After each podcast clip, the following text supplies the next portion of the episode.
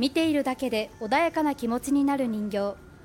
人形作家宮武真澄さんによるチャリティーイベントの作品です。今回のイベントでは人道上の危機的状況が続くウクライナやイスラエル、ガザに対しての寄付をするため人形17点がオークション形式で販売されています。普通に生活していることの幸せということを